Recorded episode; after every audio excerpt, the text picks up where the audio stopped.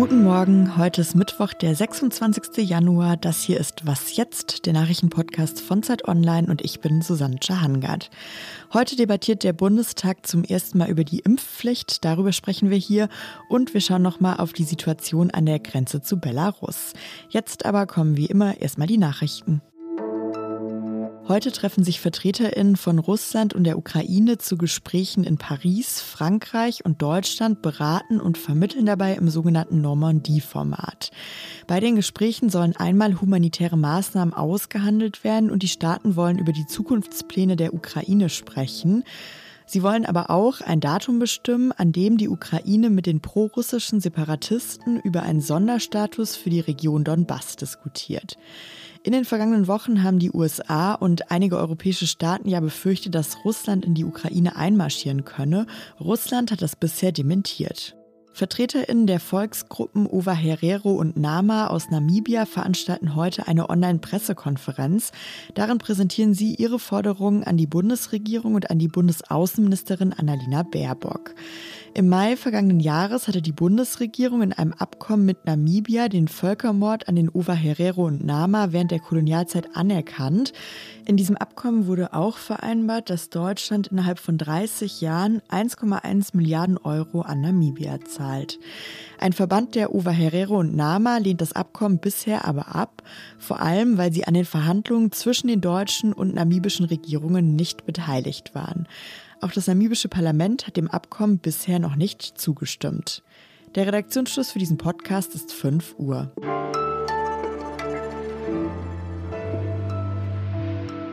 Über eine Impfpflicht wird hier in Deutschland ja schon länger gesprochen. Gesundheitsminister Karl Lauterbach zum Beispiel hat in der vergangenen Woche gesagt, mein Weg in Richtung des Schutzes, der notwendig ist, dass wir mit solchen rekombinanten Varianten im Herbst nicht wirklich kämpfen müssen ist die Impfpflicht.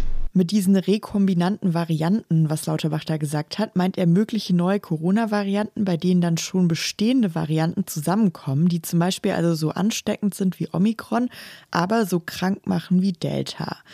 Lauterbach hat ja schon öfter klar gemacht, er ist für eine Impfpflicht, so wie auch Bundeskanzler Olaf Scholz. Heute jetzt wird zum ersten Mal im Bundestag über die Impfpflicht debattiert und darüber spreche ich jetzt mit Lisa Kaspari aus dem Politikressort von Zeit Online. Hallo Lisa. Hallo Susanne. Was passiert denn da jetzt heute im Bundestag? Heute gibt es eine sogenannte Orientierungsdebatte. Das heißt, es sind keine Beschlüsse vorgesehen und es gibt auch noch keine konkreten Gesetzentwürfe, die behandelt werden, sondern der Bundestag trifft sich zu einem ersten Meinungsaustausch, so kann man vielleicht sagen, zu dem kontroversen Thema Impfpflicht. Und jede Fraktion hat Redner nominiert, die auch so ein bisschen die Vielfalt der Meinungen in der eigenen Partei darstellen.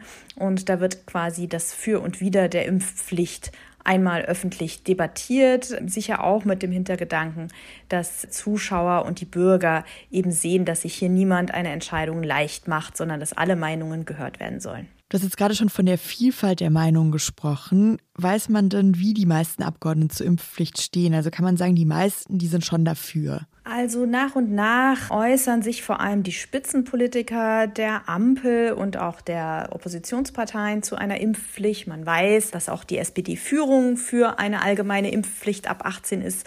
Die Juso-Chefin hat sich dafür ausgesprochen, die vermutlich neue Grünen-Chefin Ricarda Lang, auch viele in der Union. Es gibt allerdings auch Abgeordnete, die grundsätzlich dagegen sind. Wolfgang Kubicki ist der prominenteste Anführer der Gegner.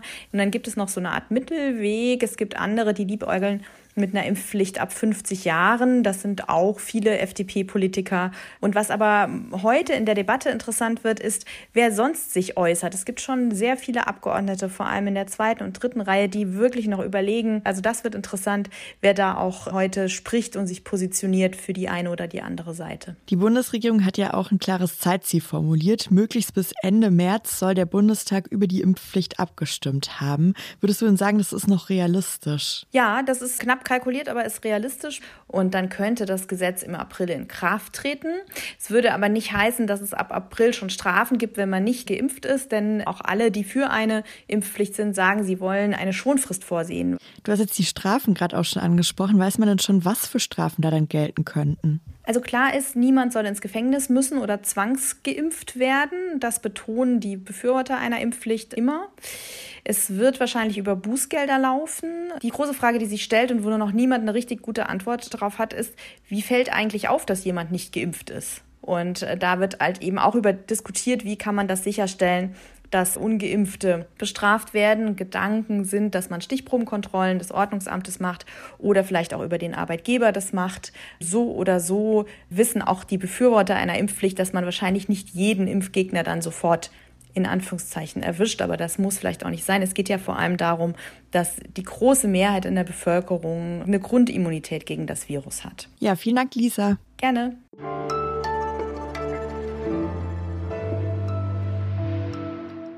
Und sonst so? Wenn ich das Wort Korallenriffe irgendwo in der Zeitung oder so lese, dann rechne ich schon immer eher mit schlechten Nachrichten. Anfang Januar zum Beispiel wurde ja auch wieder aus Australien gemeldet, dass das Meerwasser dort ungewöhnlich warm war und diese Unterwasserhitzewellen das Great Barrier Reef schädigen können, weil die Korallen sehr empfindlich auf Hitze reagieren. Heute jetzt habe ich aber eine gute Korallenriff-News entdeckt. Und zwar wurde vor Tahiti im Südpazifik ein Riff neu entdeckt. Die Forschenden sagen, das ist riesig und gesund. Es liegt in mehr als 30 Metern Tiefe, also da, wo das Wasser noch kühler ist. Und es ist eines der größten Korallenriffe der Welt. Die UNESCO, die Kulturorganisation der Vereinten Nationen, hat mitgeteilt, der tadellose Zustand der rosenförmigen Korallen und die Ausdehnung des Gebiets, das sie bedecken, sind eine sehr ungewöhnliche Entdeckung. Wenn das mal keine gute Nachricht ist.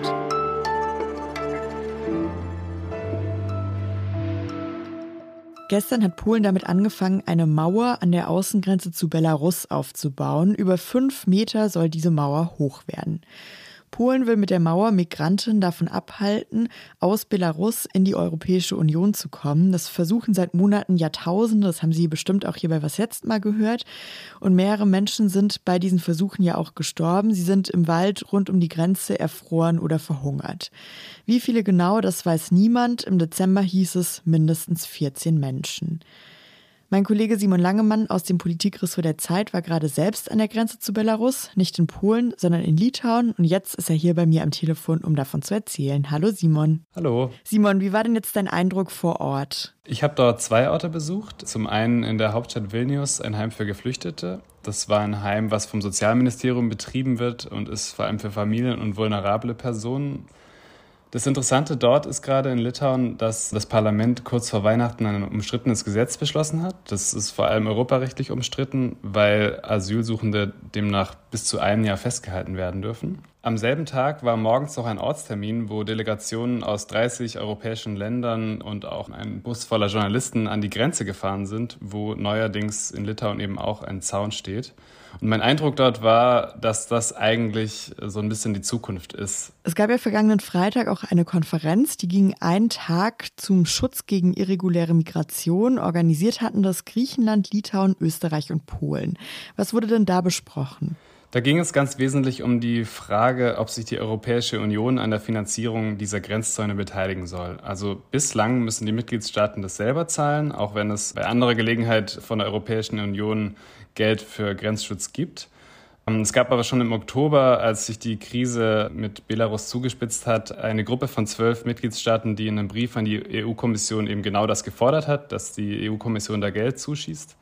Die lehnt das seit Jahren ab, also auch schon damals im Fall von Ungarn. Bislang klang das immer so ein bisschen, als würde sie das aus Prinzip machen. Diesmal hat die Innenkommissarin der EU, Ilva Johansson, ganz schlicht damit argumentiert, dass das EU-Budget nun mal begrenzt sei und das Geld, was man für Mauer- oder Zaunbau zuschießen würde, eben im schlechtesten Fall woanders fehlen würde, zum Beispiel bei der Grenzschutzagentur Frontex. Und kann man jetzt schon sagen, wie es jetzt weitergeht, einmal für die Geflüchteten dort vor Ort im Grenzgebiet, aber auch politisch? Also was die Menschen dort angeht, deren Chancen auf Asyl in Europa stehen eher schlecht. Viele von denjenigen, die nach Litauen gekommen sind, stammen aus dem Irak.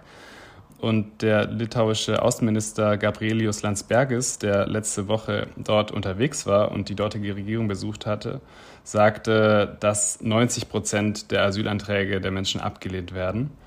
Das heißt, manche Anträge sind schon abgelehnt, die Menschen haben dann das Recht zu widersprechen und bis das alles geklärt ist, werden sie in den Flüchtlings Unterkünften festsitzen. Was das Thema Zäune angeht, zeichnet sich bislang keine Einigung ab. Also da sind die Fronten verhärtet. Weiter geht es mit dem Thema Migration aber schon nächste Woche, denn dann treffen sich anlässlich der EU-Ratspräsidentschaft von Frankreich die Innenministerinnen und Innenminister sämtlicher EU-Mitgliedstaaten, um weiter über das Thema zu sprechen. Vielen Dank, Simon. Gern geschehen. Und das war's mit Was jetzt an diesem Mittwochmorgen. Sie können uns heute Nachmittag ab 17 Uhr wieder hören. Da gibt es das Update. Ich bin Susanne Hangard und unsere Mailadresse, die von uns selbst direkt bearbeitet wird, ist wasjetzt.zeit.de. Ich wünsche Ihnen einen guten Mittwoch und sag bis bald. Pusemuckel, das habe ich neulich neu von einer Freundin gelernt. Das kannte ich nicht, weil da, wo ich aufgewachsen bin, in Schwaben, sagt man hinter Tupfing. Vielleicht gibt es ja noch mehr so Wörter für Orte, die JWD liegen, also ganz weit draußen.